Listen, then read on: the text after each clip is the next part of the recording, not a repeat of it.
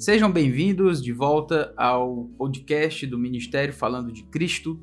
Nós estamos aqui com o pastor Mauro Clark, eu sou Felipe Prestes, e a ideia aqui é falarmos sobre a vida cristã, sobre a Bíblia, a palavra de Deus e a teologia. E falando sobre tudo isso, tenho feito algumas perguntas ao pastor Mauro e os nossos episódios são as suas respostas acerca desses assuntos que temos tratado. Já há alguns episódios temos falado sobre livros, sobre como os livros podem nos ajudar, nos abençoar em termos da nossa vida cristã, do nosso relacionamento com Deus e também as, os critérios, de alguma forma, como temos que lidar com a literatura também. Agora, nós vamos, neste episódio, nós vamos entrar em um assunto um pouco mais pessoal, mas algo que eu sempre, inclusive, tive vontade de fazer é, essa pergunta ao pastor Mauro ligada aos autores que fizeram diferença na sua vida. Então, aqui vai a pergunta. Pastor Mauro, quais autores e livros, se assim o senhor preferir falar também, tiveram mais influência na sua vida? Como eles influenciaram e quais especificamente o senhor pode lembrar aí? Também para a gente fazer a nossa lista aqui de pedidos da Amazon, né? A Amazon não tem nada a ver com esse episódio, mas uh, a ideia é que é, certamente aí o senhor falando vai despertar algum interesse, pelo menos em mim, já vou querer saber. Mas a pergunta é essa, né? Quais livros e autores tiveram alguma influência ou muita influência na sua vida? Muito bem. Olá para todos vocês. É bom estar aqui novamente. Antes de tudo, Felipe e queridos ouvintes, deixe-me dizer que eu tenho muito cuidado com culto à personalidade. Então, eu não tenho assim alguém que eu considero de uma influência fortíssima na minha vida em termos de escritor e que ou um livro que causou um impacto na minha vida muito profundo. É muito comum a gente ler autores que dizem que ler um livro tal e a, a, vida deu uma guinada, já como crentes, inclusive, tudo. Tudo bem, não tem nenhum problema, é até bom quando você lê um livro que lhe influencia de uma maneira tão profunda que você não esquece, é uma experiência positiva.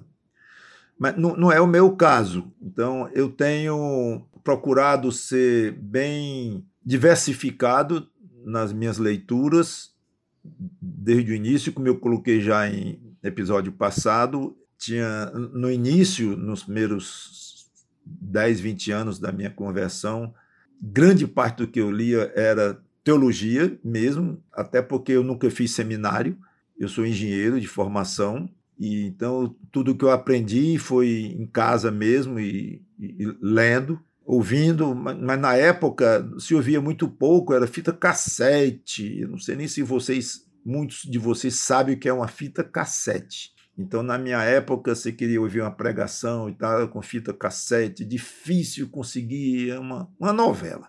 Então, é, era livro mesmo. Então, tive que me expor muito à questão da, da teologia, das, das doutrinas. Então, não eram nem livros, que eu vou citar vários aqui, ligados com a edificação cristã, livros práticos para o dia a dia da vida. Tinha também muitos deles, mas a, a carga inicial era livros doutrinários, que eu tinha que aprender porque não sabia de nada.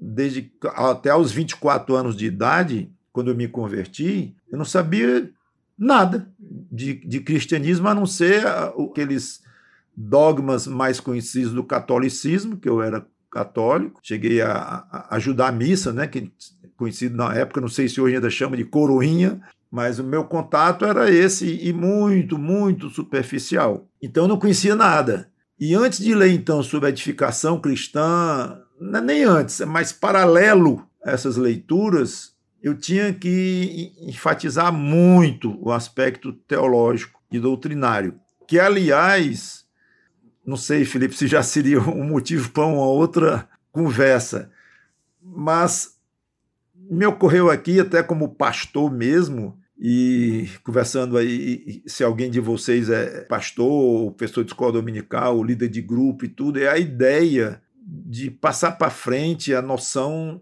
para o novo convertido se expor mais a livros assim, livros de teologia, livros de doutrina, e não só livros de edificação, livros devocionais, que são excelentes, mais ou menos, quer dizer, novamente aquela questão já comentada no episódio passado do critério, do propósito de leitura. Então, se você se converteu há pouco tempo e você não conhece bem as escrituras e tudo, você vai ter que ter uma base teológica. E quando eu falo teológica, eu não sei nem se devia estar usando essa palavra, porque pode assustar muita gente. Não, o pastor pensa que eu sou teólogo, que eu vou querer fazer teologia, isso é muito complicado e tal. Então, vamos esquecer a palavra teologia, se você quiser, e doutrina, ou ensino bíblico, dá no mesmo. Mas o recado é simples, é, é o mesmo. Aprenda doutrina, aprenda o que a Bíblia ensina, até para não cair naquele problema que eu já comentei também, de você ser influenciado e ficar para lá para cá feito uma bola de ping-pong. Cada livro que você lê que tem uma ideia diferente de um assunto, você não sabe para onde vai, não sabe o que crê, nem o que não crê, fica confuso,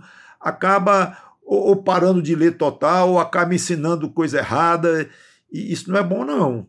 Então procure adquirir uma convicção doutrinária sua, sua, pessoal. Agora, se você vai, eu não sei o, o que, que leva uma pessoa a adotar tipo calvinismo na sua vida, ou tipo arminianismo na sua vida, porque que um ficou assim, o outro ficou do outro jeito, eu, eu não sei.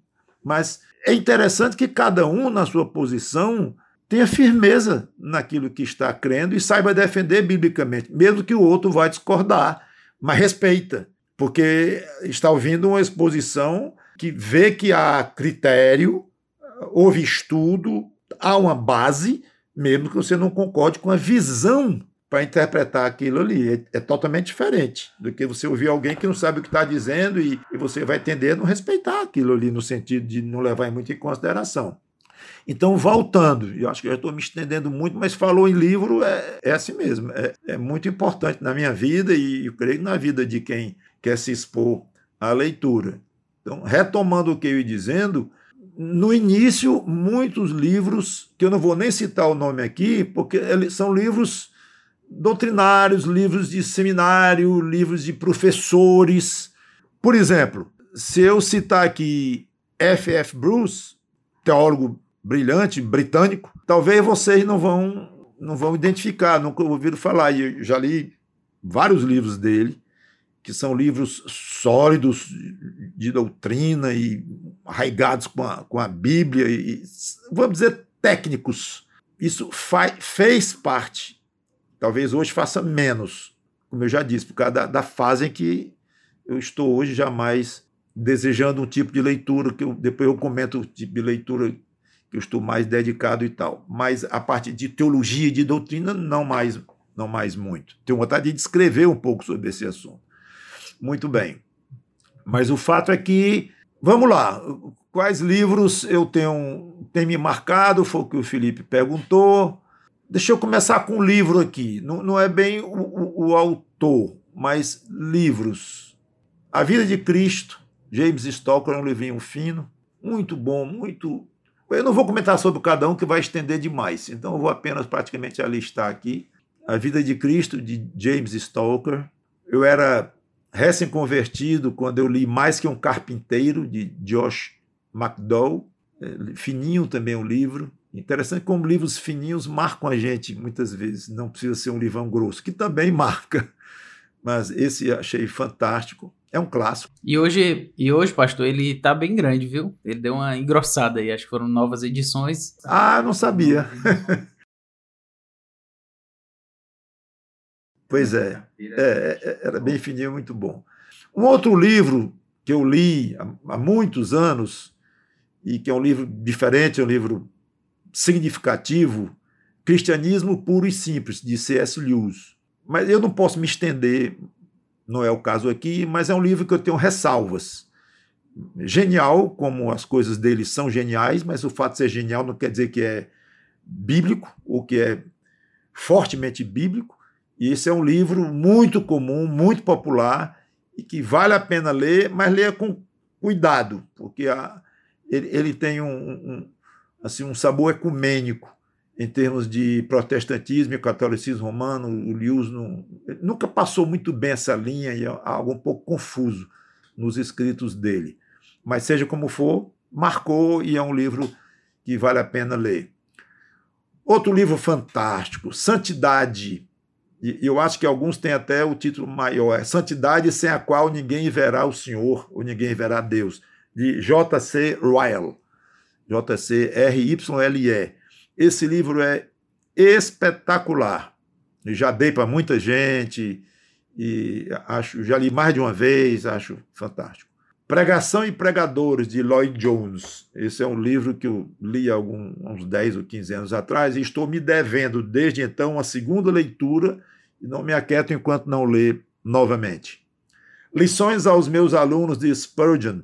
Aliás, Spurgeon é um desses que eu, eu, eu, posso fechar os olhos e pegar um livro qualquer, um, um artigo qualquer, uma leitura, uma pregação.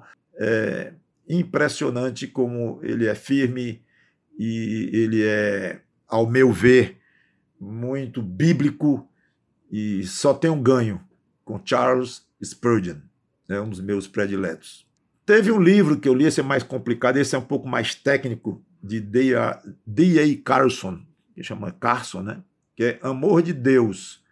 Eu estou dizendo em Amor de Deus porque há pouco tempo eu soube que esse livro tem traduzido para o português. Eu li em inglês, alguma coisa de Love of God, uma coisa assim, eu não me lembro exatamente. Mas esse livro já li duas ou três vezes. Não é muito fácil, mas talvez seja um livro que melhor explicou essa questão da, do amor de Deus com o eleito, com o não eleito, e é muito interessante o livro, difícil. E foi traduzido como A Difícil Doutrina do Amor de Deus. Então pronto, é esse aí. Esse livro agora é um livro não é muito fácil não. E eu li um, esse me marcou.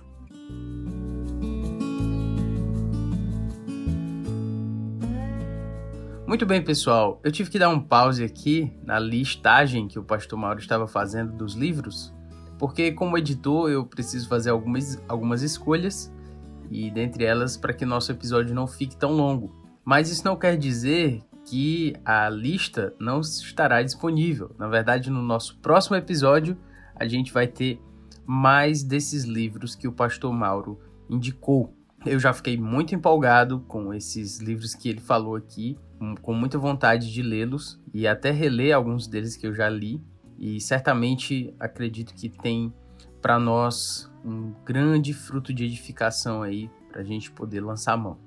Então é isso, já fica aí um, uma dica e também um gostinho para o próximo episódio, em que continuaremos falando sobre livros indicados, livros que fizeram uma grande diferença na vida do Pastor Mauro e de como isso pode também fazer grande diferença na nossa vida. E no mais, quero também indicar tanto o site do Falando de Cristo, do Ministério Falando de Cristo, falandodecristo.com, e ao mesmo tempo lembrar o Instagram do Pastor Mauro, arroba prmauroclark. Tanto no site, especialmente no site, você vai encontrar muitos materiais de vídeos, de áudios, de textos, em que ali estão compilados muito daquilo que o Pastor Mauro tem produzido com tantos anos de ministério. E no Instagram nós temos um pouquinho disso é, no formato de redes sociais e ali você também pode acompanhar, ok? Ficamos por aqui, que Deus nos abençoe e até o próximo episódio.